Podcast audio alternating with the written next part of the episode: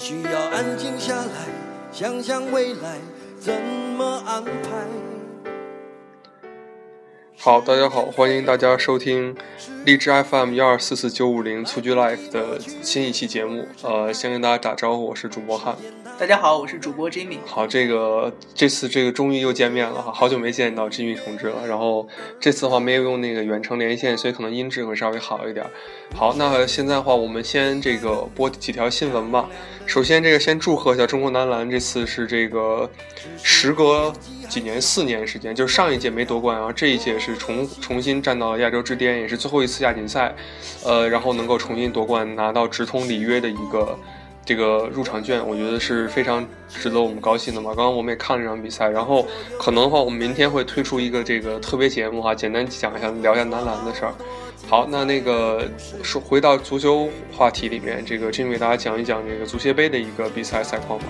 好的，那么在这个中国男篮亚锦赛之前呢，是足球方面是打了足协杯半决赛的第一场。嗯，那么在第一轮这个半决赛当中，是山东鲁能是在主场一比二输给了江苏舜天，那么上海申花是在主场三比二战胜了这个北京北控。嗯，那么这两场比赛当中是这个。两支客场球队北控和顺天的表现是值得一看的，因为这个顺天在客场战胜鲁能的这场比赛当中，他的这个压迫对于鲁能的压迫是非常好的。另外就是无锡在本场比赛也打进了一个非常漂亮的世界波。那么北控在跟申花的这场比赛当中，实际上是占据了一定的，在很多时时候是占据一定优势，但是这个申花的得分能力强也是有一定的机会。另外就是在这个。也是借主场之力吧，申花在各方面有利的情况下，能够拿下这场比赛，其实也是非常不容易。因为相对于这个鲁能的形势来看，申花下半场，嗯，下半下个这个半决赛的比赛，只要是在客场打平北控就可以晋级。那么对于这场比赛来说，申我相信申花也是也是非常有机会晋级这个嗯足协杯的决赛的。那么这个。另外一支球队是江苏舜天，那么江苏舜天呢，在客场二比一战胜鲁能之后，在主场回到主场应该是只要打平就能晋级，并且如果输球的话，只要是不输太大的比分的话，应该是晋级，应该是没有太大问题。那么我们也是希望这两支球队能够有更多的机会吧，打入这个足协杯的决赛，能够夺到冠军。因为目前的情况来看，这个另外一支球队山东鲁能，它的这面临的这个危机比较大哈，中超现在的排名是排到第四了。那么是足协杯呢，现在也是主场一比二输球。那么客场的话，必须是重复他们之前在客场三比二战胜顺天的这个比分，可能才能帮助他们晋级到决赛。那么如此困难的局面，也是希望鲁能能加油吧，给这个顺天在呃主客场制造一些麻烦。希望也是。这几支球队都可以在下一个比赛当中有比较好的发挥。嗯，对，好，那再来说一条国足的新闻哈。今天这个看到这个新闻播报说，这个国足已经是抵达了这个卡塔尔了，是吧？对，应该是备战这个十月八号开始的这个世界杯的外围预选赛啊。没错，对，然后我们到时候也会密切关注一下国足的这个表现。好，那我们现在就来说一下这次正题吧。这次是这个亚冠节目。呃，然后我们就主要聊聊这两场比赛啊，亚冠半决赛两场比赛。先从这个西亚这边开始聊吧，因为之前的节目虽然说是亚冠类型的，但是一直没有太覆盖这个西亚这边的比赛。主要有一个比较重要原因，是因为就是能找到的这个视频的资源比较少，所以有时候看不到它的一个比赛的一个状况。那这次的话，是因为呃，索性这有有有转播哈，我们找到这视频了，然后所以简单的给大家来讲讲这场比赛。这个阿尔希拉尔主场对战迪拜的这个阿赫利的。比赛最后战成了一比一，你觉得这场比赛来说，双方的表现，你觉得有什么令人印象深刻的地方吗？呃，我认为本场比赛应该说是一个非常有趣的比赛哈，因为两支球队在这个进攻端都有非常多的机会，但是特别是阿尔阿尔希拉尔主队，但是他的这个失误实在是太多了，因为我们看比赛当中曾有一个非常好的这个。呃，反击五打二的这样一个机会，但是都浪费了。另外就是这场比赛裁判的这个吹罚也是比较松，所以说很多禁区内可能拉拉拽的动作都并没有判罚。也是引起了这个主队希拉尔队的一些不满哈。嗯但是总呃总体来讲，这场比赛的这个技术含量相比于这亚冠的另外一场比赛，就是我们可能之后要说的这个恒大和这个大阪的比赛，它的这个技术含量比较低。那么还是去呃还是多在这个拼抢方面，双方下的功夫比较多啊。嗯也并不是组织进攻，所以说两支球队其实把这个宝都压在了定位球，所以这两支球队也可以看出是他的这个首先进球都是来自于这个定位球，嗯，所以说也可以呃也可以看出这两支球队其实在这个拼抢方面他的能力是比较强的，但是真的是要是组织进攻或者是这个。有特别能这个传出威胁球的球员，那么相比于这个东亚的两支球队大阪和恒大来说，他们的球员还是比较少。嗯，对，呃，这场比赛出现了一个花絮，呃就是说这个应该是当时，呃，阿赫利的球员吧，对，阿赫阿赫利的球员是在这个这个这个球没有完全出底线的状况下，就把这个球给拿起来了，然后之后裁判就果断判罚了一个点球。边裁实际上一直在盯着他。对对对，然后这个其实以前我没有看到欧洲的这种情况，一般后卫选择把他吹出去，把球，他他他当时就是有点贸然的这个为了争取时间吧，也是就是有点。一下有点激动，把球拿起来了。这个点球判的确实有点冤。然后后来这个，不过还好，就是对方也没罚进，浪费了这一次的这个机会。然后这场比赛其实能看到很多这种相对有点低级的一个失误的一个情况，呃，然后可能也是两边的一个状态的一个体现吧。然后呃，其实挺值得注意的一个就是迪巴阿赫利这支球队里面有一个球员，大家可能比较熟悉，叫里贝罗。啊、呃，不是罗贝里，呃，里贝罗他是那个巴西的一个球员，现在二十六岁，之前是跟恒大传出过绯闻，一度是被认为是可能要接孔卡班的一个球员。当时，呃，据说恒大也进行了报价，然后也有欧洲球队报价，但是最后他选择去迪拜了。你觉得这个里贝呃里贝罗给你有留下什么印象吗？这场比赛？嗯，里贝罗这名球员是这个，就像汉所说的，他是一个嗯功能有点像孔卡的这名球员，嗯、也就是偏组织型的球员，但是他的这个在。亚冠的进球数不少啊，已经进了三个球了。嗯，所以说啊，而且这三个球大部分是来自于这个比较重要的小组赛和淘汰赛。嗯，那么也就是说这，这这名球员他是一个兼具得分能力和组织能力的球员。嗯，那么如果说阿赫利能够在这个主场抓住机会晋级的话，那么假定我们在假定恒大如果也能晋级决赛的情况下，他可能是这个广州恒大需要注意的一点哈，因为他的这个组织和得分能力都是有的。嗯，另外一个就是这个两支球队当中都有这个韩国的后卫啊，嗯，也是非常有意思。像这个希拉尔的郭泰辉，之前也是跟这个鲁能传出过绯闻，包括这个阿赫利的全景云。那么这两名中后卫呢，也是。呃，他的出现也是说明了这个韩国的这个后卫，他现在的这个水平比以前要高出很多啊。因为我们之前看到韩国输出这个海外的球员，大部分还是以前场的球员为主哈，嗯，主要是以中场球员为主。那么我们可以看，我们可以也可以看出，这个像郭泰辉啊、全景云，包括在这个中国踢球的这个金英权，那么这几名球员，这个他的。中后卫的这个实力，相比于这个其他国家，包括日本，包括这个中国，目前的这个包括也包括西亚吧，他们这个中后卫对比来看，韩国的中后卫在这方面还是有一定实力的。嗯，所以我们也是要注意这些球员的这个投球的能力，包括他们的防守能力，因为我们现在的前场球员状态并不是很好。对，在这个情况下，如果能够，嗯。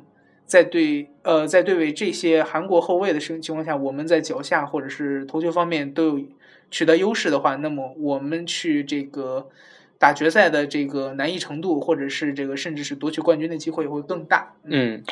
好，那简单看了一下这场比赛之后，我们就来看一下这个恒大这场比赛。呃，恒大是在主场这个二比一打败了这个大阪钢巴。呃，钢巴的话，大家可能还是比较熟悉的哈，这个进攻一直很强一支球队。之前是这个呃补时时候涉险淘汰了这个这个全美现代，没错，呃晋级到了现在的这个半决赛里面。然后嗯，恒大的话，之前是这个呃主场一比一，然后客场是这个是三比一吧，三比一，三比二，三比二。呃，三比一应该是三比一和这个一比一、啊。对对对对，然后然后击败了这个百太阳神，然后晋级到了这个半决赛。呃，然后这这场比赛三个球其实都是这个恒大队员打进的，因为一开始十二分钟的时候，冯潇霆就出现了一个乌龙球，然后之后的话是这个三十六分钟跟五十七分钟分别有黄博文跟郑智把这个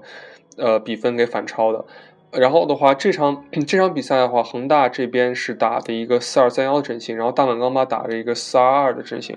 然后的话，这场比赛你觉得就是大阪的一个战术是什么样？因为我感觉是在这个十二分钟，冯潇霆打住打进乌龙球之后，就这个钢巴并没有选择一个龟缩防守，其实他还是在一些呃时机把握上选择攻出来。你觉得这样是出于一个什么考虑呢？嗯，我认为主要是这个。我们可以看出，在冯潇霆那个乌龙球之前呢，大阪钢巴其实是还是守势，还是以这个防守为主。其实他们的这场比赛的困难度非常大，因为除了客场作战以外，他们的主教练是不能是无线电指挥，对对对，也不能这个出现在这个球队的看台当中。嗯，所以说在球迷看台上，他肯定是指挥指挥权就交给了这个老队长远藤保人。嗯，那么在这个情况下，其实。大阪钢巴一开始我看还是以这个全力防守为主，嗯，那么但是在之后呢，冯潇霆这个乌龙球其实比较意外啊，因为之前的广州恒大一直是占据了这个场上的优势，对，嗯，所以说，那么这个丢球出现之后，广州恒大其实有点儿往有点往里收的这个感觉，因为其实也是怕再丢一个球啊，嗯，所以说这个这场比赛之后就变成了比较均衡的态势，就是双方互有攻守。对，但是大部分时间我们看到这个，呃，双方的射门数其实是比较夸张的，就是恒大有二十七脚射门，对，没错，大阪只有四脚，对对。我们射正呢是恒大有九脚，那么大阪只有一脚，嗯。但是其实看整场比赛就会知道，两队的真实差距并没有那么大，嗯，并且那个大阪有一个非常珍贵的客场进球的话，它是这个对于他来说是完全可以接受，就是客场。一输一个一比二，那么主场对于他们来说，只要获胜就可以。对，那么对于恒大来说，其实球队和球迷其实也可以接受，因为在主场战胜了对手。那么虽然有一个丢球，但是客场只要是打平对手就可以晋级。嗯，所以这对这两支球队来说，这个比分都是可以接受的。嗯嗯。那这边的话，我们具体来看一下这场比赛一些细节哈。呃，这场比赛的话是这个黄博文打打进了一个很高难度的一个一个，应该说是侧转身的一个凌空球。呃，然后之后是由这个下半场时候郑智打进了一个我们很少见到的一个郑智的一个头。头球，一个强力投球，埃尔克森的一个传中，没错。呃，但是这场比赛其实从阵型来看的话，恒大是打的这个四二三幺，然后呃，埃尔克森跟高拉特的位置基本上是在中路，然后埃尔克森跟呃埃尔克森基本顶在前面，高拉特在他身后。但是这场比赛，我个人感觉是不是高拉特显得不是很在状态，或者说发挥相对没有那么出色呢？嗯，我认为目前来讲确实是这样，因为这个高拉特说实在话，确实他的这个。状态是跟张琳鹏一样，是到了夏季之后就有点下滑的感觉啊。嗯，对。特别是这个，他作为无论是作为前锋，或者是之后回撤当组织性的前腰的话，他的这个亮点并不是太多。嗯嗯，就像他横向对比的话，他跟埃尔克森来对比的话，其实这这场比赛两个助攻的埃尔克森表现会更好。嗯，虽然是你可以看出他的这个。受伤伤愈归来之后有点增重了，对，有点发福了。跑呃跑动确实也不如以前多，嗯，但是他的这个组织能力和他这个控球能力是还是有，对。所以说目前来讲，这个高拉特的状态其实对于这个球队打决赛或者是打这个半决赛的第二场是非常重要的，因为如果高拉特并没有无法提升状态。或者是起码状态如果调到对方的前锋帕特里克的四分之三的话，嗯，那这样的情况对于恒大来说进攻方面是非常有利，嗯，因为目前的恒对于恒大来说，郑龙他和郑智这两支呃，包括黄博文吧，还有保利尼奥中场的这几几名球员，他的状态非常好，对，所以说嗯，他们对于锋线的支持其实也是帮助了球队来取得这场比赛的胜利，嗯，那么并不是说是是这个。高拉特有多么大的功劳啊！所以说这场比赛之后，如果高拉特能呃还是不能提升自己的状态的话，那可能呃斯科拉里就要考虑一下，是不是把他当做一个替补来使用哈？因为目前来讲，这个球队的这个替补席上还是有于汉超啊、郜林这样的非常有特点的球员。所以，如果说高拉特这个状态一直上不去的话，其实还是有球球员可以替换他的。嗯，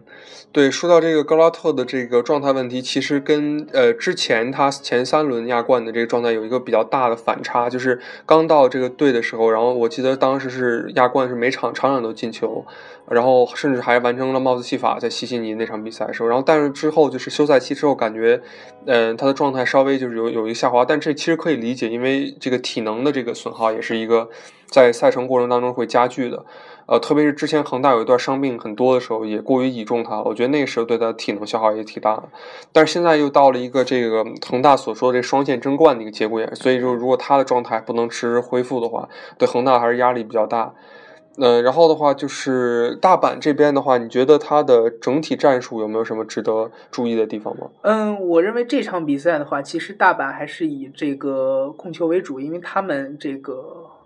速度快的球员跟恒大相比并不算多，嗯，因为他们像这个仓田秋、像这个宇佐美圭史这些球员都不是以速度非常快著名，嗯，并且他们中场还有一个这个老队长远藤保人，所以说他们的速度实际上是很难起来。那么对于恒大来说，其实恒大还是比较怕像这个首之前之前的首尔，嗯，像这个打小球的北京，那么有那个速度快的边锋来冲击防线，嗯，那么其实这个那么。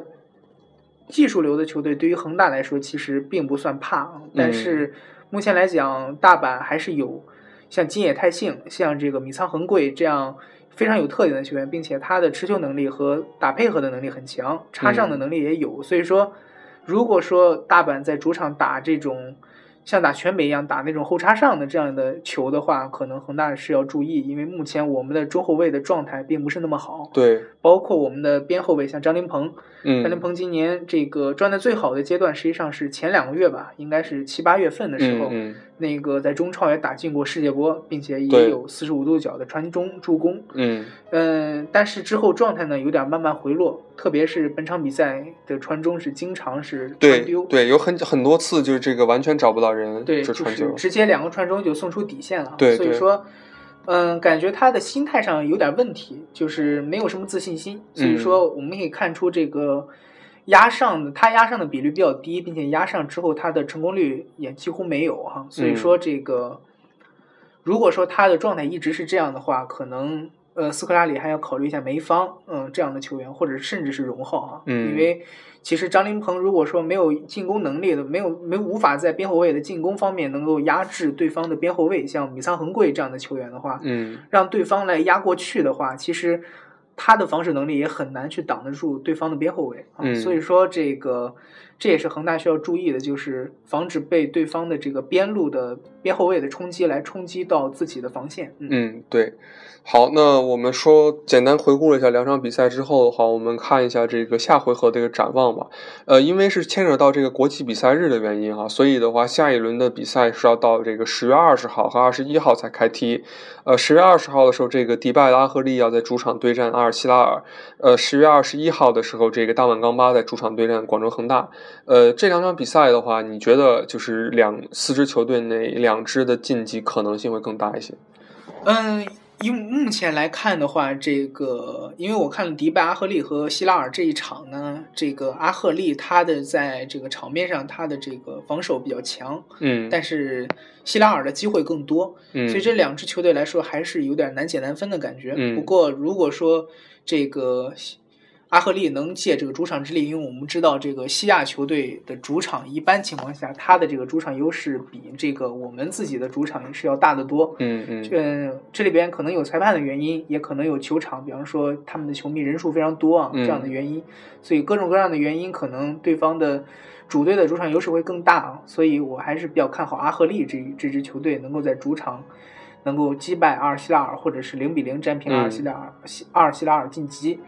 那么，另外一场大阪钢巴对广州恒大这场比赛呢，其实我们也要相信，广州恒大其实是论实力来讲是这个亚洲最强的俱乐部，这个是对，呃，这个是应该是盖棺定论的啊。嗯，这几年应该都是这样。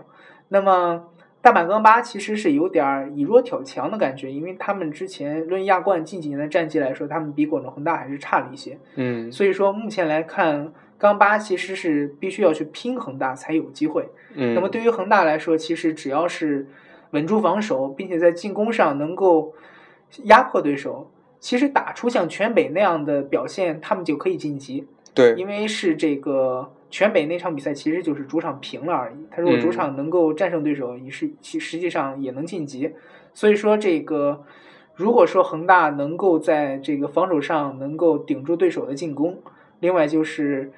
嗯，应该说冈巴之前的运气用的也是差不多了哈，所以我 我们也不能，嗯。嗯，我我相信大阪的球迷也不能指望每一场都有这种绝杀或者是逆转的情况，嗯。所以说这个恒大只要防住冈巴最后的这个疯狂，因为他们在上赛季的时候，这联赛经常有这个大逆转，甚嗯，至是绝杀的情况，对，所以说只要是恒大在最后一分钟都不松懈的话，其实是完全有机会能够战胜对手晋级的。嗯，对，呃，其实这个说到恒大的客场战绩，其实很有意思。这个现这个赛季的恒大的在中超的客场战绩是要比主场更好的。对，没错。呃，在亚冠也有一个非常出色的客场战绩，是在斯科拉里接手之后。所以，其实我是觉得现在恒大的这个状态，就是之前虽然斯科拉里说在主场保证不能失球，但还但是我是觉得现在恒大可能很难做到说，呃，能够保证这个零封对手，就不让对手进球。但是呢，恒大现在进攻能力就是也完全可以做到在对方的客场去进球。对，没错。呃，所以这样的话，其实他并不太惧怕现在的一个这个客场呃主场丢球的一个一个劣势吧。我觉得他到了这个大阪钢巴的主场，其实还是有一定攻击力的。没错。呃，所以的话，我们也期待广州恒大能够这个复制这个呃之前的一个光荣吧，能够进再次进到这个亚冠决赛。嗯嗯，好，那我们本期节目暂时就到这儿先结束了。然后之后的话，希望大家期待我们下一期的篮球方面的特别节目。好，那大家再见。谢谢大家的收听啊，再见。